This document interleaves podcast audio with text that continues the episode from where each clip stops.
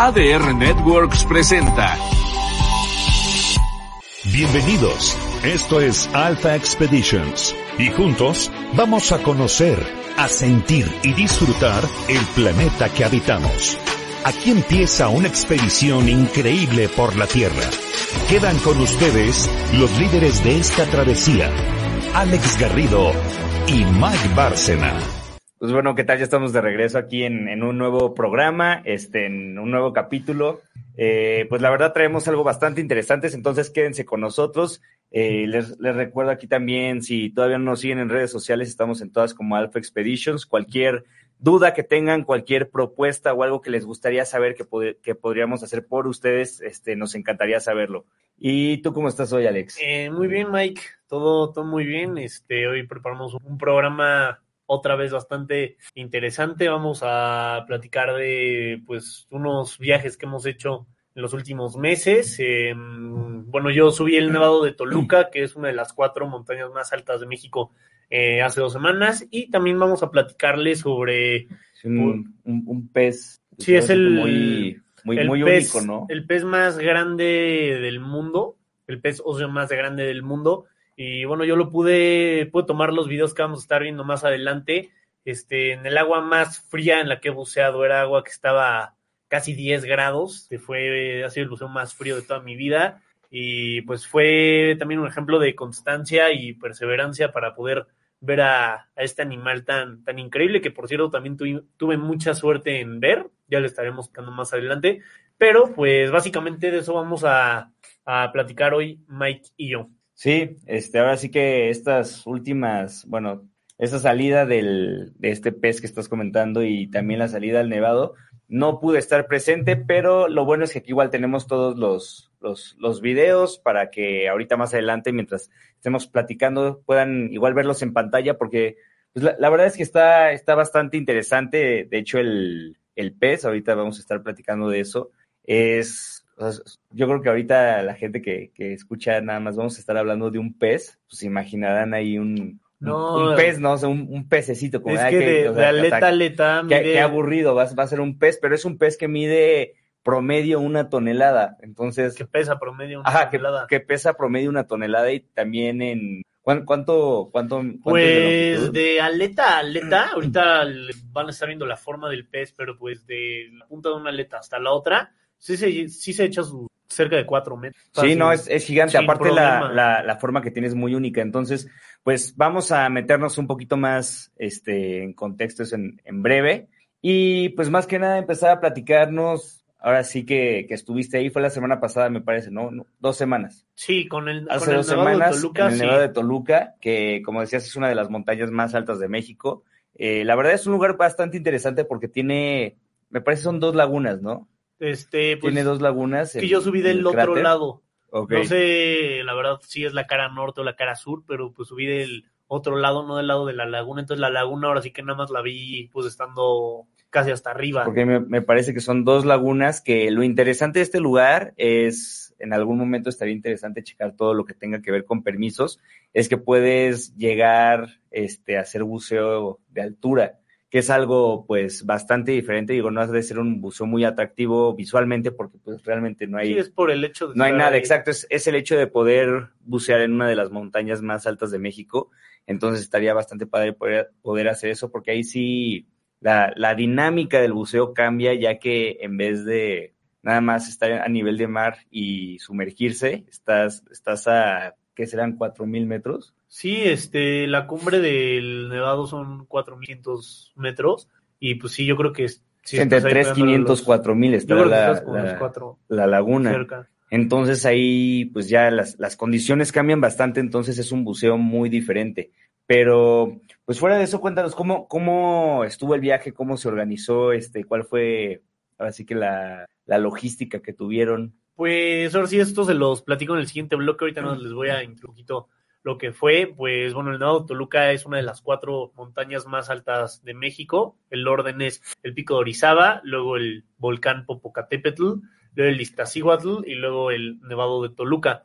Eh, la verdad es que pues yo nada más había subido el Pico de Orizaba, que de hecho es como una anécdota, porque, o sea, es como muy raro alguien que ya subió el pico y no ha subido el nevado, porque la Sí, mayoría de la gente entrena en el Nevado Toluca para algún día subir el pico y pues yo subí con Miguel el pico eh, ahora sí que sin prácticamente ningún entrenamiento trascendente previo, ahora sí que fue yendo a caminar a Desierto de los Leones tres o cuatro fines de semana antes de, de subir el pico, pero pues hasta ahí. Entonces, Sí, yo, este, yo, de ahorita hecho, que... justo, justo lo que dices del Nevado, yo realmente nunca, nunca Yo ni siquiera había el- ido. el Nevado.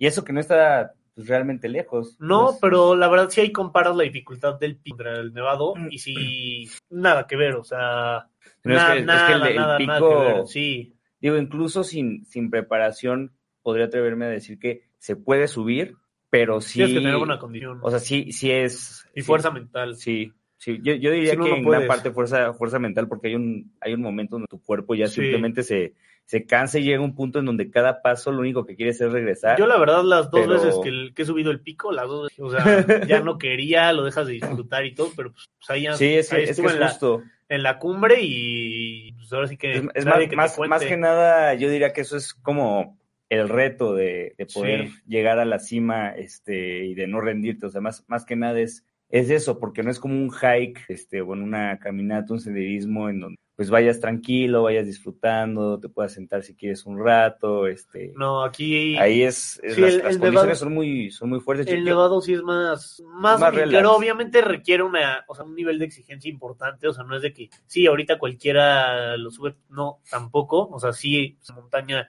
pesada, pues, son 4.600 metros sobre el nivel del mar cuando estás en la cumbre, pero sí, la verdad es que está muy padre. Ahora sí, lo único malo es que no me tocó nada de nieve, nada de Sí, nieve. completamente seco, ¿no? Hace, 100% hace seco. poco igual vi, vi fotos de unos que fueron y no, seco, seco. Y yo vi unas que fueron en diciembre y haz de cuenta que te decían que estabas en Whistler, o sea, impresionante, muy, Pues, muy justo, padre. justo lo que tiene que ver como con este tipo de, de actividades que es más que nada alta montaña, yo, yo diría que se asimila mucho como al reto de, por ejemplo, un maratón o un medio Sí. maratón, ¿no? Porque pues, realmente, digo, yo, yo no he corrido creo que más de 15 kilómetros. Yo sí este, corrí en medio maratón. Y, y bueno, por lo menos de mi experiencia, con eso no puedo decir que a los 15 kilómetros estaba disfrutando, pues realmente estaba como ya, ya cansado, ya que- quería que se acabara, pero más que nada justo es el hecho de la superación y, Sí. y poder este, pues alcanzar ese, ese objetivo, esa meta. Entonces, yo creo que es algo parecido con, con todo lo de, lo de montaña. Pues realmente llega un punto en donde todo lo que está pasando es, es estar sufriendo. O sea, Sí. tienes, tienes cansancio, este, Aparte, físico, sale- no duermes. sales mucho de tu zona de confort. o sea, sí, nosotros, completamente. pues llegamos un día antes, como pues es lo padre, y pues acampas y todo, y la verdad la experiencia es muy padre, pero pues sí, nadie te quita que dormiste con frío, que dormiste en el piso, que dormiste pocas horas, que no esté bien. O sea, todo eso pues trae Sí. también cansancio acumulado. Sí, exacto. para ahora meterte una friega de caminar 12 horas y cacho, o sea, mucha exigencia física. Sí, no, aparte nadie- de la parte técnica, y luego yo me acuerdo, por lo menos la, la vez que fuimos en noviembre, el frío estaba, o sea, yo, yo me acuerdo, hubo un dedo, la, la yema que se me El congeló, y estuve así dos o tres semanas sin, Sí. sin realmente tener ahí mucha, mucha movilidad. Entonces estuvo muy Muy frío, me frío. acuerdo igual los, los pies ya me dolían del frío, los, los dedos, pero pues sí, justamente el hecho de poder llegar, pues la verdad fue, fue una muy buena experiencia. Y las, las vistas también son otra cosa, que ver, ver un amanecer desde ahí, en un glaciar y Vale la pues, pena. Vale, vale bastante la pena. toda, toda la friega que te pones vale la pena por poder, o sea, hablando del pico de Orizaba, cuando estás ahí en el glaciar y ves cómo está saliendo el sol en el horizonte, dices, ya valió la pena toda la, Sí, la porque, friega porque aparte igual se hace la, la sombra del pico Sí. por kilómetros, o sea, tú ves kilómetros de, de la montaña, del, del volcán, así un, una, ¿cómo se llama? Un, un triangulito que pasa por, por kilómetros. Sí. Entonces, pues eso, eso sí es algo basta- bastante padre. También el hecho de poder decir que has estado en el la punto más alto de México, o sea, literalmente ese punto más alto de México, pues la verdad es que es algo bastante padre. Sí, así es, y pues bueno, y ahora sí que seguiremos subiendo varias montañas. En algún punto me gustaría hacer el lista, aunque hasta, me, hasta preferiría repetir el pico otra vez, pero bueno, la verdad es que el Nevado pues es una experiencia muy padre. Ya en el siguiente bloque les estaré platicando un poquito más a detalle de lo que, de lo que es. Yo creo que pues es una montaña muy buena para empezar a, a meterte al mundo pues, del, de la montaña, del Sí, no, de- de senderismo, todo, montaña, ¿no? exacto. creo que es la mejor opción porque requiere exigencia, requiere preparación, pero hasta dentro de cierto todo, punto, ¿no? exacto, Ajá. también es, o sea, es cansado, sí, pero creo que está al, al alcance de mucha más gente que ya hablando de un pico o un Nista, pero sí ya más, más adelante les estaré Sí, platicando. yo igual supongo que igual de la parte económica que, bueno, nosotros, porque vamos con nuestro equipo de, de montaña, y bueno, no solo equipo personal de, de- de montaña, Sí. pero con las personas que lo subimos, no es, no es realmente ir con un prestador, prestador de servicios, pero he estado viendo las cotizaciones de Sí. algunos de los, de las más comunes, y creo que no te baja de seis mil pesos un fin de y semana. eso seis todo, mil, la renta, todo el equipo, traslados, propinas, comidas, sí. Sí, no, no sé qué tanto incluye. Me parece que en, en algunas de estas cotizaciones ya incluye el, el equipo y la comida junto con el traslado. La propina sí ya sería algo extra. Igual si quieres hacer alguna, no sé, compra en el pueblito ahí cerca o algo. Bueno, tus, tus extras personales, pero pues siempre termina siendo igual que en el buceo. O sea, tú contemplas tu presupuesto y siempre es bueno este planear un poquito más porque pues siempre hay algún gasto inesperado, empezando, pues igual lo de las propinas. Entonces, yo me imagino que poder hacer la parte del nevado puede ser mucho más económico. Sí. Entonces, es, se me hace que es una muy buena experiencia, como dices, para empezar a adentrarte en este mundo, para tener una probadita y ver si es algo que te gusta, porque también esa es otra, eh, puedes creer que te gusta y al momento de estar haciendo dices de plano esto no es lo mío, o al contrario decís es lo mío, y ya ir subiendo el, el nivel, ir en tal caso comprando más equipo, ganando más experiencia, teniendo pues más salidas, más preparación para poder seguir así con el con el que fuiste, me dijiste apenas va a ir, se está preparando para, Para la Concagua. para la Concagua, que de Sí. hecho ese es, ese está en Argentina y está es, es casi casi llega a los 7000, ¿no? Sí. 6900 algo, pues, 6980, una cosa así, casi es un pico de 7000 aquí en, en América. Entonces, pues estarse preparando para eso, la verdad es que, digo, el pico que está a 5636, ya estarle pegando a los 7000, Sí. pues la verdad es que, digo, una vez que ya entiendes lo que requiere, toda la exigencia física y mental y pues también de recursos en equipo, económicos y todo eso, pues la verdad es que sí, o sea, no es, no es cualquier cosa. O sea, no es ir a dar un- una vuelta por ahí, o sea, sí, sí se necesita mucho más preparación y pues más que nada igual que estés dispuesto a eso. Sí, así es. Y pues bueno, ahorita vamos a ir un pequeño corte. Eh, y regresando en un par de minutos, este, pues ya les platicaré lo que es subir una de las cuatro cumbres más altas de México y pues bucear con el pez más grande del, del planeta. Quédense con nosotros. La aventura y la adrenalina continúan en Alpha Expedition. Vamos a un corte y volvemos. No te muevas. ¡Ey! No te vayas. Sigue con nosotros. ADR Networks. activando tus sentidos.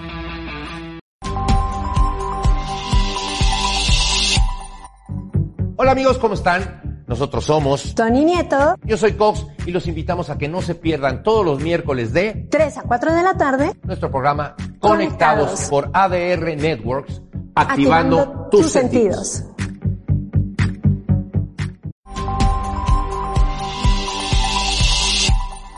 Hola, ¿qué tal? Yo soy Lucía Corona. Yo soy Miguel Bárcena y te invitamos a que nos acompañes todas las semanas en Última Llamada. Un programa en el que hablamos sobre temas relacionados con el medio ambiente, la biodiversidad. La sustentabilidad y el cambio climático. Todos los miércoles de 5 a 6 de la tarde. Te esperamos por ADR Networks, activando tus sentidos.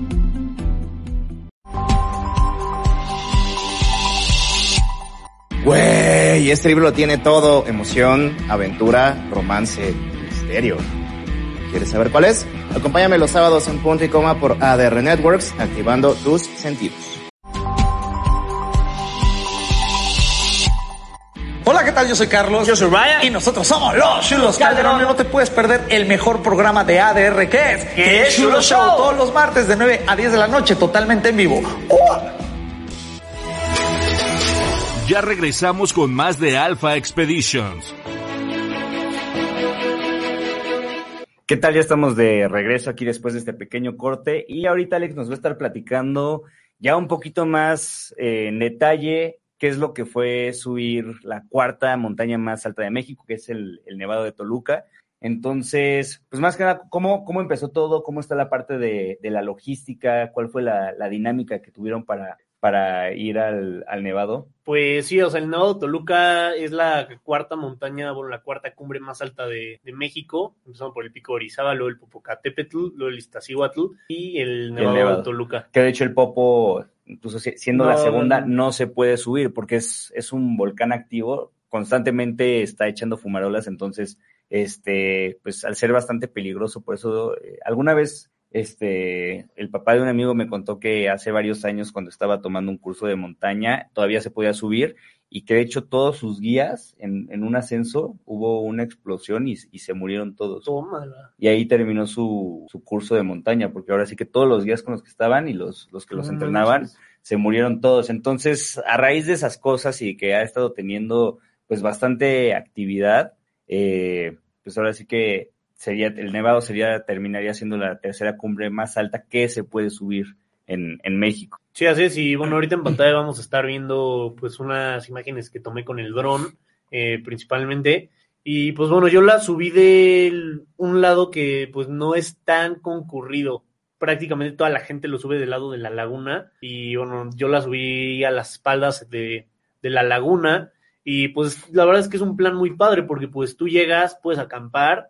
¿Qué es lo y, que hicieron, no? Sí, y pues como siempre en este tipo de planes te levantas a las 4 de la mañana más o menos, este, levantas el, el campamento, comes algo y ahora sí que empiezas tu, tu, camino a la cumbre. Aquí yo creo que nos echamos como unas 5 horas más o menos. De... ¿Como, como cuánto, a qué, a qué altura empezaron a subir? como a los 3.500, una cosa 3.500, o sea, fue prácticamente kilómetro, kilómetro 100 metros de, de, altura, o sea. Sí, y de hecho el plan inicial era que cuando subiéramos íbamos a caminar y darles la vuelta a todo, pues como que a toda la cordillera del Nevado, bajar a la laguna y luego subir este hacia cumbre desde la laguna, pero nos íbamos, o sea, nos íbamos a tomar, yo creo que unas arriba de 12 horas caminando. y la verdad es que dijimos, no, la verdad es que flojera meterte esa friega, todos tenemos cosas que hacer mañana y pues ya mejor hacemos cumbre y ya después, un día que no tengamos nada que hacer, que estemos de vacaciones o algo, pues ya nos echamos el recorrido completo. Porque Pero... lo, lo, lo, más común cuando la gente va al, al, Nevado es que llegan, se estacionan en, la parte del parque. Sí. De la, es, este, y, y ahí están las camionetitas, ¿no? Que normalmente nada más te suben y llegas ahí a la parte de la laguna y das una vuelta, pero pues realmente no es nada físico, o sea, no, no, no, no. requiere nada físico, eso no es, no es la parte de la cumbre, que es en donde, este, bueno, en Insta y todo eso puedes ver casi todas las fotos, es, es en esta parte. Pero ahorita lo que ustedes hicieron fue empezar desde atrás y subir directo hacia el punto más alto. Sí, así es. Y pues de hecho, un dato Ahí curioso las, las, lagunas. es que de las cinco, bueno, de las cuatro cumbres de México, el, el, último tramo, o sea, estoy hablando de los 100 metros de tu camino a la cumbre, el Nevado Toluca es el más difícil. Ah, de verdad. Porque son muchísimas piedras sueltas y, y, realmente es un fragmento muy, muy delgado, donde tú prácticamente cada paso que das tienes que ver si la piedra no se mueve. Porque muchas pisabas y la piedra se movía y veías el acantilado de, de este lado y que te vas para allá. Este, entonces, pues, sí, sí, eso pues, sí, da claro, un poco puede de. ser peligroso. Sí. Y más cuando vas en un grupo grande. Sí, le, no, le... aquí éramos cuatro, entonces, pues ahora sí que tienes mucho control del grupo todo el tiempo. Y pues bueno, esa es la vista que, que te va dando. Eh, al parecer, este es el lado oeste de la montaña, porque el sol estaba saliendo del, del lado de la laguna y nos tapaba toda la montaña.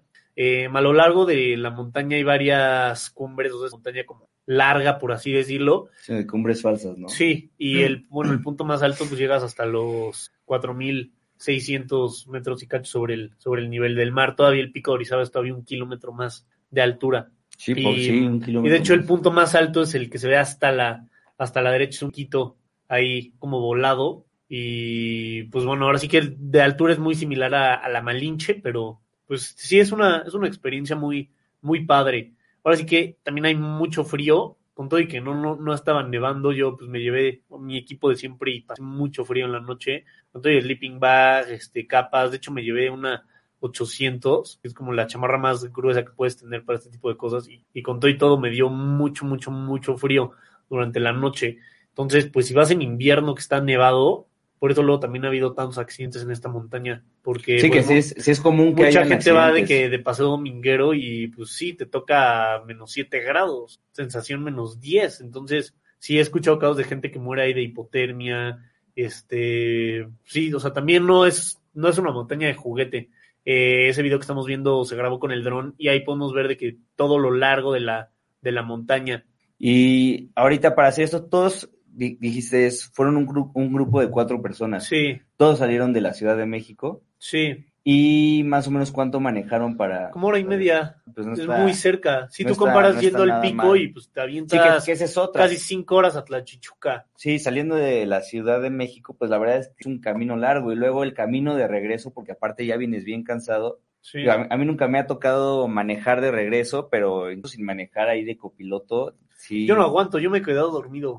No, o sea, yo no he podido. Porque aparte Yo llevas no podría casi un, manejar un día sin, Sí. sin dormir, o sea, literalmente. Y además de toda la friega que te acomodaste. Sí, y entonces fue hora y media, se estacionaron, se estacionaron en donde se estacionan todos normalmente o igual en... Si en pagas otro- ahí una cuota este, para, según esto, para estar como seguros, porque sí se ha escuchado que, que ha habido muchos asaltos y así. Entonces aquí pagas una, una pagas como 200 pesos por casa de campaña y ya de que según esto te cuidan y estás como en un lugar seguro.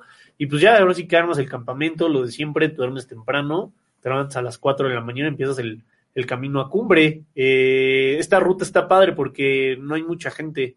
Yo creo que no habré visto a más de 50 personas entre lo que subí y bajé de ese lado. Entonces, este, no, no está lleno, no hay fila, no hay nada, simplemente pues tú vas y está muy padre porque también hay como muchas bajadas de arena. Entonces, cuando vas, o sea, para la subida es una friega, pero cuando vas bajando, Sí, vas como si fueras arenales, esquiando, ¿no? ajá. Sí. Entonces bajas en friega, eso está muy divertido. Y pues sí, la verdad que es, es una montaña muy, muy padre. Este sí requiere exigencia física, por supuesto. Eh, pues es una de las cuatro cumbres más altas de México. No, o sea, tampoco es un, un juguete, o sea, pasas frío, pasas, este, o sea, necesitas fuerza mental, pasas mucho agotamiento, pero la verdad es que vale la pena y para empezar en el mundo de la montaña yo creo que es lo, lo mejor. ¿Y, y las otras personas tenían ya preparación y experiencia o...? Pues no preparación y experiencia, pero pues igual que yo jugaban fútbol, entonces pues han tenido muy buena condición y hecho ejercicio toda su vida, siempre han corrido y cosas así, entonces pues no tuvieron realmente Sí, no, mayor tema. tema.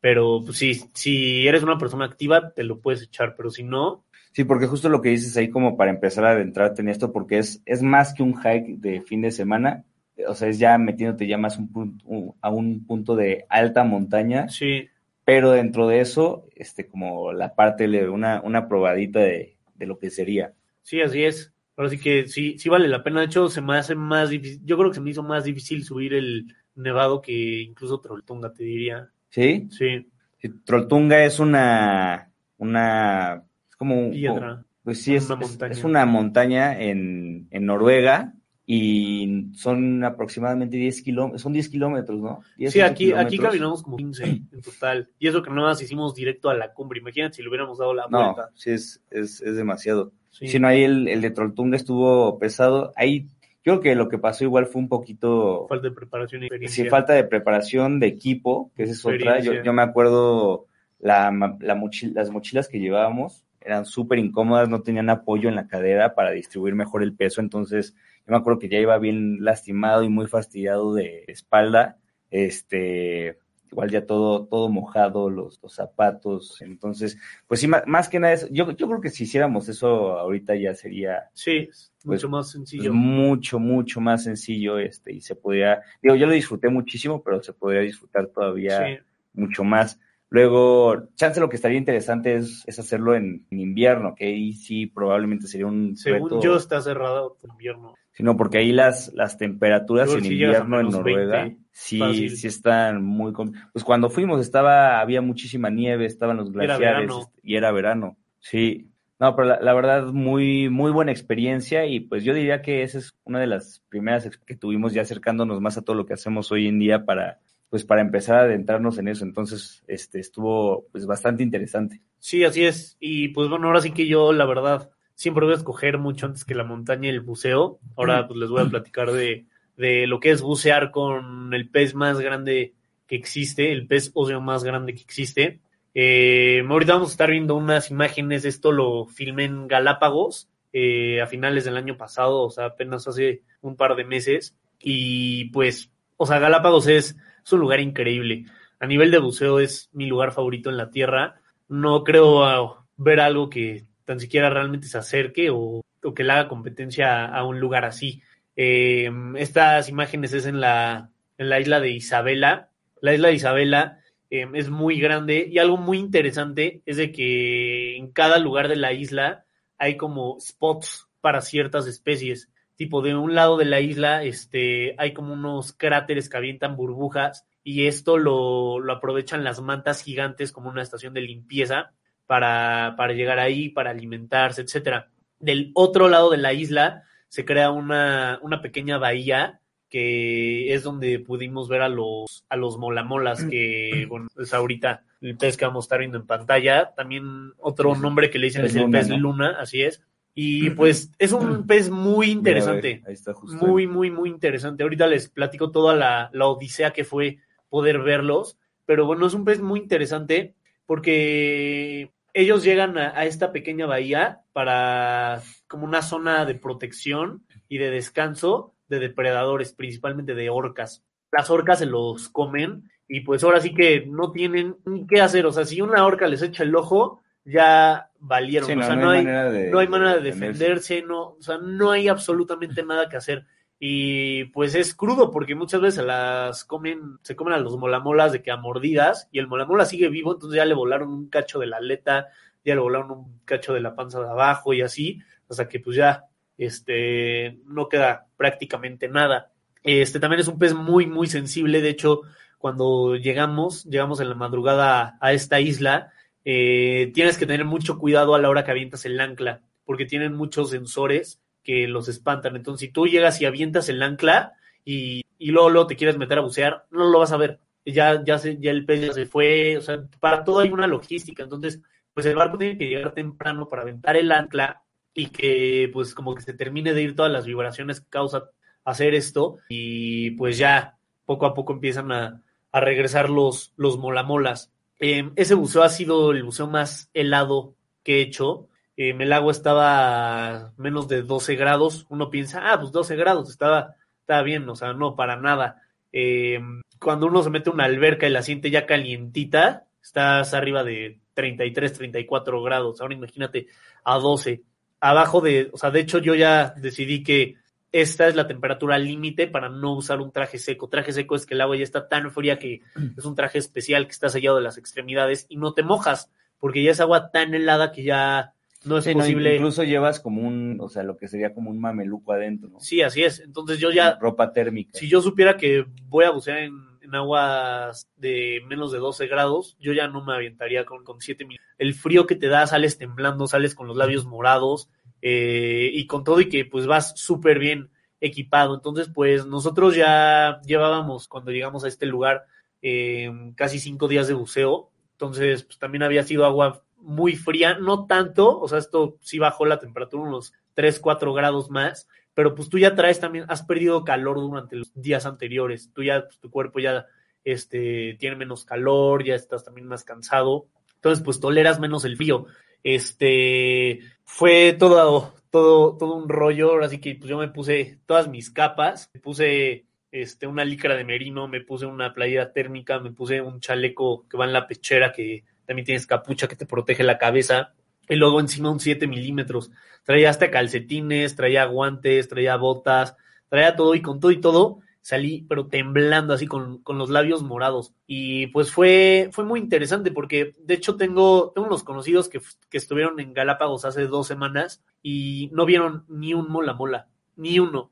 Y pues yo hubo un momento que estuve con cuatro molamolas a la vez y ahorita voy a la parte de por qué fue como es un ejercicio como de perseverancia.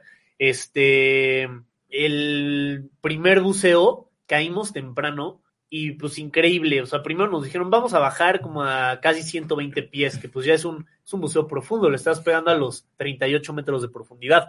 Y cuando estamos hasta abajo, así ya temblando, casi casi que no te quieres ni mover del frío, hasta arriba vemos la sombra del mola mola. Y yo con el zoom de la cámara, es la primera toma que, que vamos a ver ahorita, justo esa que está pasando en pantalla, este, de la nada se ve la sombra, entonces yo le meto todo el zoom, pero casi ni siquiera se veía. Y este, entonces fue ahora sí que el único mola que vimos en ese buceo, decentemente. ¿Qué, qué tan grande era ese que, Pues yo creo que fue el mismo que vi después, yo creo.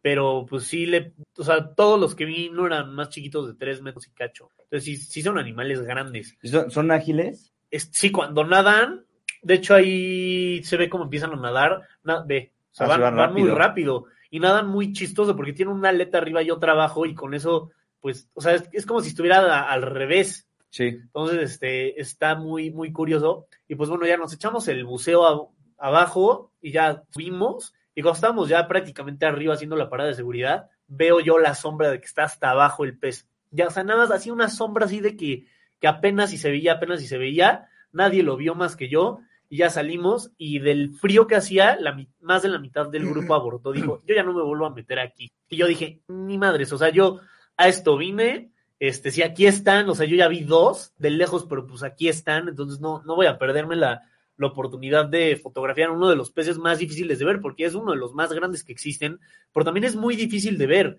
O sea, muy poca gente ha tenido la oportunidad de bucear con estos, y hay muy, y hay algunos lugares que puedes de alguna forma tener más probabilidad de verlos, que Sí, es este En superficie, ¿no? O sea, este, no, o sea, realmente es un pez difícil de ver. O sea, no hay un lugar en el mundo donde tú digas, te vas a meter y vas a ver mola, molas, seguro. No. Ahora sí que es suerte de, a chance un día antes hubo muchos y al día siguiente ya no hay ni uno porque pues, hay depredadores cerca, entonces se van, son animales pelágicos, o sea que no son costeros, entonces, este, pues nunca están realmente cerca de la costa. Y pues uno de los dos lugares mejores para verlos es justo ahí en Galápagos y en Indonesia. Eh, entonces, pues sí, sí tienes mucha suerte al verlos. Entonces, te- les digo, la, la mitad del grupo abortó y salimos y nos dicen, "Pues, ni se desequipen que en media hora tenemos que estar otra vez en el agua. Y casi, casi que hasta te le empiezas a dudar, que dices, no manches, ¿cómo me voy a quedar así? Entonces yo lo que hice fue, me desequipé todo, fui, esto en teoría no se debe de hacer por la descompresión, porque el calor expande las burbujas de nitrógeno que tienes en el cuerpo, pero pues bueno, yo ya que tengo un poquito de experiencia y así, este, pues, realmente me la, o sea, como que lo hice de la mejor manera posible, tomé muchísima agua para reducir también la, la descompresión. Y bueno, me desequipé, me metí 15 minutos hacia agua caliente, caliente, caliente para agarrar calor y poder aguantar otra vez el buceo.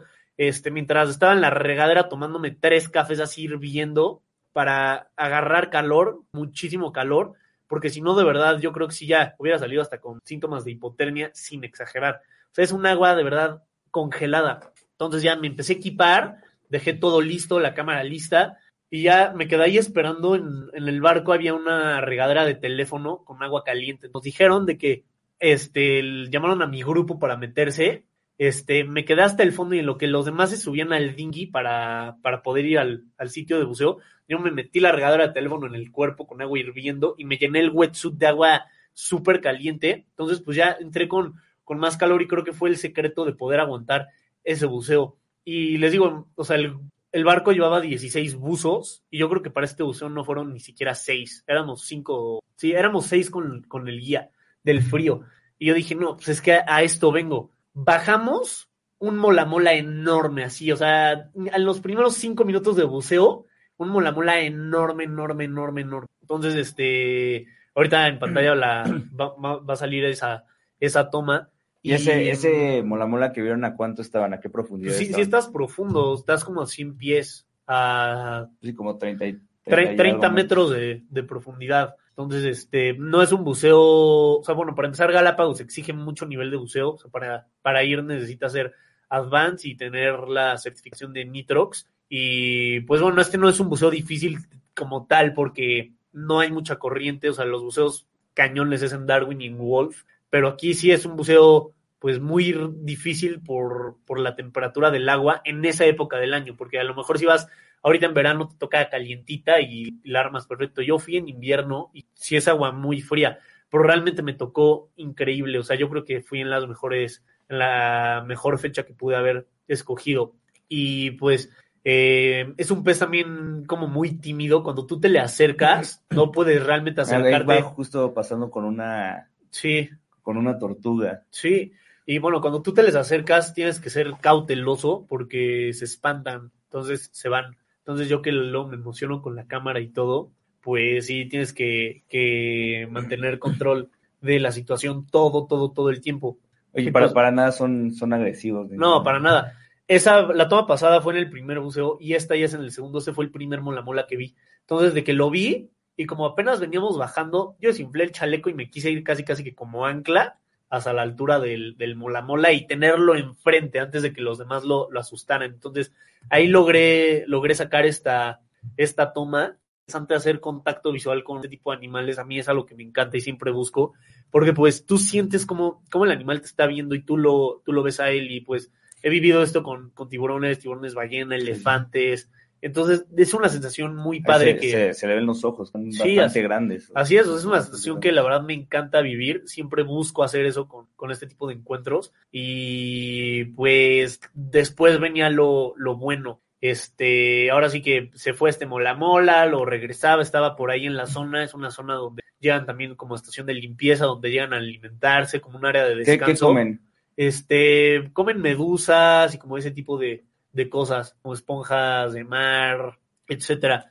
Y bueno, hubo un punto que tenía tres molamolas enfrente. Tres. O sea, cuando en el buceo pasado no, vi, no vimos ni uno prácticamente, llegó un punto donde yo estaba con la cámara y no sabía si filmar a este, si filmar a este, si filmar el de acá. O sea, muy, muy padre. Y pues estás rodeado de peces que pesan más de, de una tonelada, tonelada, que sí. miden cerca de cuatro metros de, de aleta a aleta. Entonces es una sensación, pues, obviamente adrenalina y pues ahí hasta el frío se te quita. O sea, la verdad, lo que estás viviendo es tan padre que, el frío se te, se te olvida y, estás este, ahí enfocado. Otros buzos vieron hasta caballitos de mar ahí. Yo no vi ni uno porque pues, yo me clavé en los, en los molamolas. Pero algo también padre que, que vi ahí fue que pude fotografiar a, a uno de los tiburones más chiquitos, que es el tiburón tor, este, cornudo, perdón, el Ah, el que shark. estaba ahí el Ajá, tiene ahorita- camuflaje, ¿no? ajá, ahorita lo- mira, ve, ve cómo mueve el ojo. Sí, y ve, ve ¿Ese- dónde me pasó la el aleta, sí. Wow. ¿Dónde te pasó la aleta? O sea, casi casi me rozó. O sea, o sea, te pasan tan cerca que si tú quieres estirar la mano lo tocas. Y Obviamente, me, pues, me- me imagino, me imagino que igual con la perspectiva del domo se ve un poquito más alejado de lo que realmente Sí. ahí está el. Ese es uno de los tiburones más chiquitos que existen. Entonces, este, ¿Cuándo mide? pues es una madrecita así como de 20, 30. Y ese es un tamaño adulto. Sí, o sea, después de haber visto a un tiburón ballena de 16 metros, al día siguiente estaba viendo al, a uno que no le llega ni al tamaño de una regla escolar, ¿no? Entonces, pues está, está divertido verlo y me cayó bien. Así que me, me emocioné de poderle tomar esos videos. Y bueno, ya después este, eso lo, se los platico, pero en, en otra... Na- nada más rapidísimo, y qué, qué lástima que ya ese, Sí. ese es el arco, Ese lugar el arco de Darwin. Te lo juro, Miguel, ese lugar es, o sea, yo si me dijeran, pues, o sea, te queda un buceo en tu vida, ¿dónde? Yo que escogería, aviéntame, Sí. aviéntame en Darwin. O sea, ya na- nada más como, como pues dato que hace, recientemente, ¿hace cuánto fue? Hace meses, ¿no? Poquito Se antes de cayó en el tú fueras. 2020. 2020. 2020 se, se, se cayó ahí, colapsó la, la Es parte el, es el arco de Darwin. del arco. Y pues ahorita está así, antes nada más estaba ahí la, la parte de arriba. Y de hecho, se, se ha, este, se ha caído también varias partes del arco. Mi papá fue hace 10 años a Galápagos y tiene una foto del arco completo. Entonces yo ahorita comparaba la foto que había tomado mi papá hace 10 años, el actual, y se han caído cachos hasta de, la, de las paredes. Y yo le pregunté a uno de los guías que si alguien había visto cómo se cayó y que no, que uno de sus mejores amigos que trabaja en otro liveaboard, bucearon ahí ese día, se subieron al barco y cuando se estaban yendo hacia Wolf, escucharon un, o sea, o sea, como una explosión, por así decir. Entonces regresaron y el arco ya no es, el arco ya no era arco, o sea, el arco de Darwin Ajá. ya no era O arco. sea, fueron las últimas personas en, En verlo. verlo. y las primeras en, en verlo. Literal. Sí. Y pues ahora sí que pues se calcula que ya en los próximos años desaparezca esta estructura, obviamente estructura natural, y es hermoso este Sí, lugar. pero pues ya ahí es erosión natural, o sea. La isla de Darwin es la isla más al norte de Galápagos, y yo como me gusta verlo es de que el, el arco es como lo último, entonces es como la, la forma de darle bienvenida a las, a las Islas Galápagos, y además que es un lugar único, o sea, es un lugar donde nada más van buzos pues avanzados científicos, o sea, muy poca gente ha, ha estado en este lugar. De los buceos más hermosos de mi vida, pues con los tiburones ballena gigantes, fue, fue aquí en Darwin. Ya, ya he platicado de, de esa experiencia aquí en otro, en algún otro programa. Eh, si quieren, dejen en los comentarios y lo puedo volver a, a, traer esas, esas imágenes en otra ocasión. Pero pues sí, sí es, es un lugar increíble. Y pues sí, Galápagos, cada lugar te sorprende con, con algún avistamiento diferente, tipo de un lado de Isabela ves las mantas gigantes, aquí ves a los tiburones ballena, si tienes suerte, porque un día antes no hubo, al día siguiente tampoco.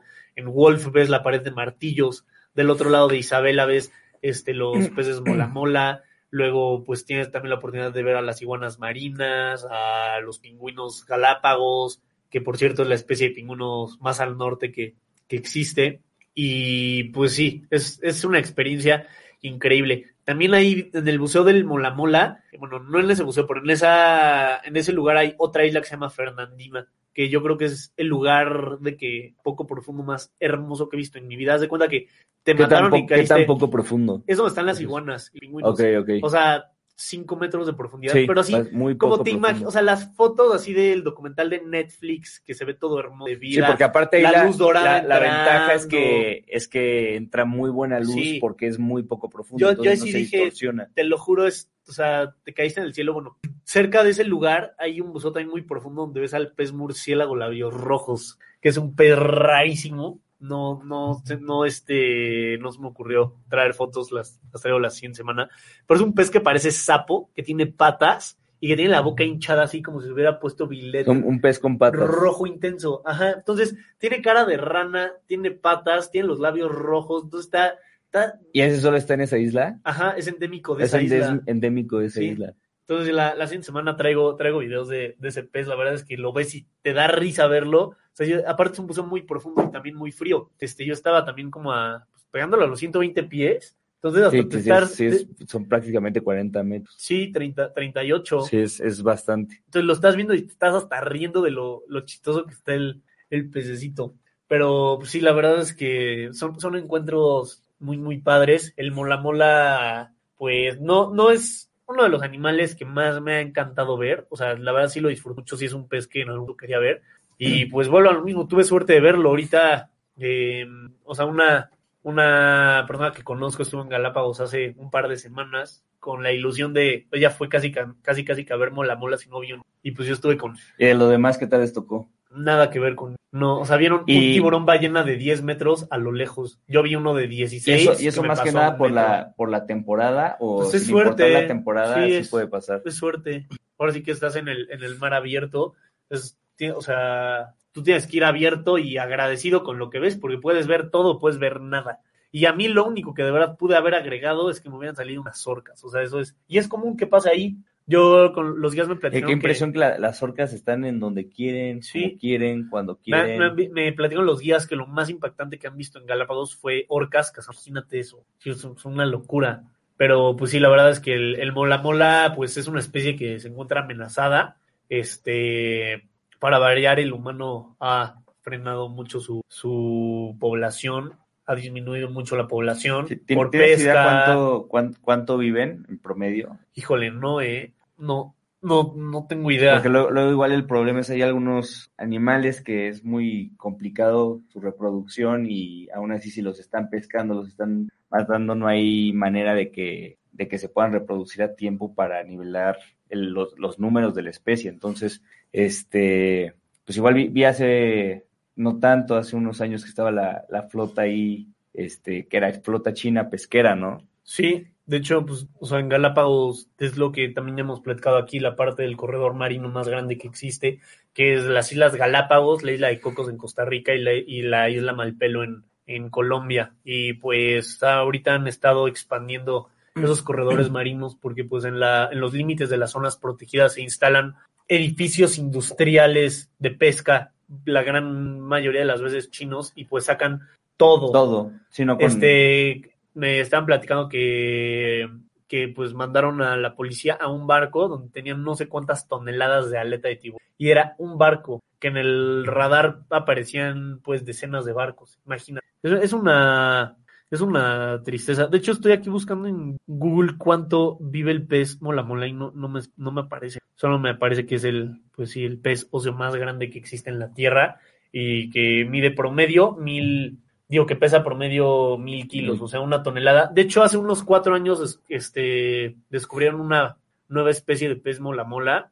El, fue el descubrimiento de pez más trascendente en 130 años y este, el ejemplar que encontraron muerto en la playa, pesaba dos toneladas y media. Entonces sí, la verdad que tenerlos enfrente es, es una sensación. ¿Y que esos, esos son, son peces más, viven más profundo?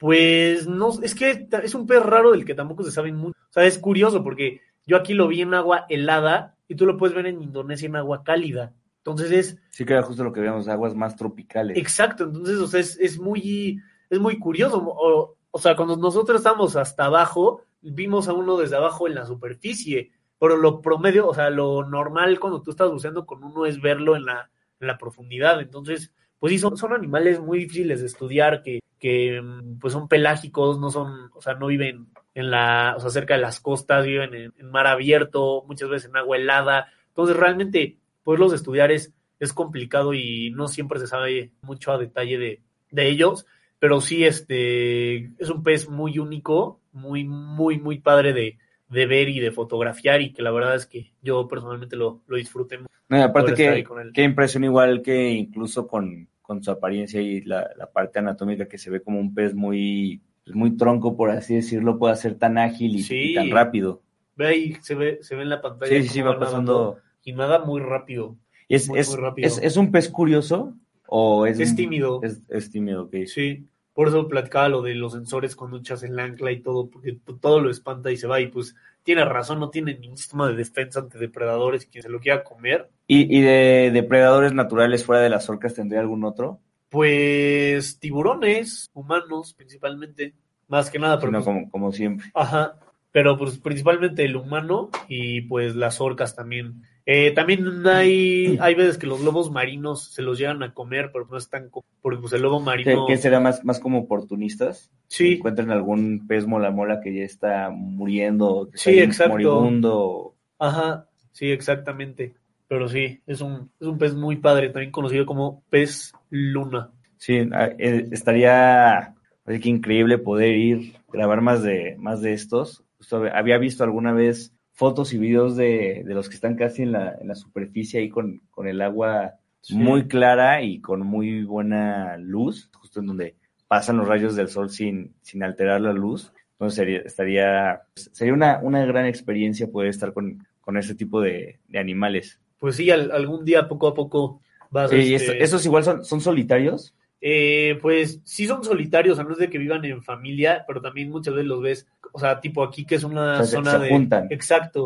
O sea, más bien como que se, Se juntan. congregan, por así decir. Pero por, por la zona. Ajá, sí, pero Yo, son... yo, yo, yo me imagino que la zona ahí tiene algo en común con su especie que es algo favorable para ellos. o sea, Exacto. sea la, la comida, la estación de limpieza. La estación de limpieza igual es con, con rémoras y como con sus pececitos. Sí, y pues también este, bueno, del otro lado de esa isla es un sistema que como volcánico o algo que echa, que está echando burbujas, entonces las mantas pasan por ahí y se abren y todas las burbujas pues les dan en la panza y eso como que las limpia o algo así. Cada, es curioso, o sea, como que cada, cada animal tiene su... Sí, hay su, como su mecanismo para, para limpiarse, ¿no?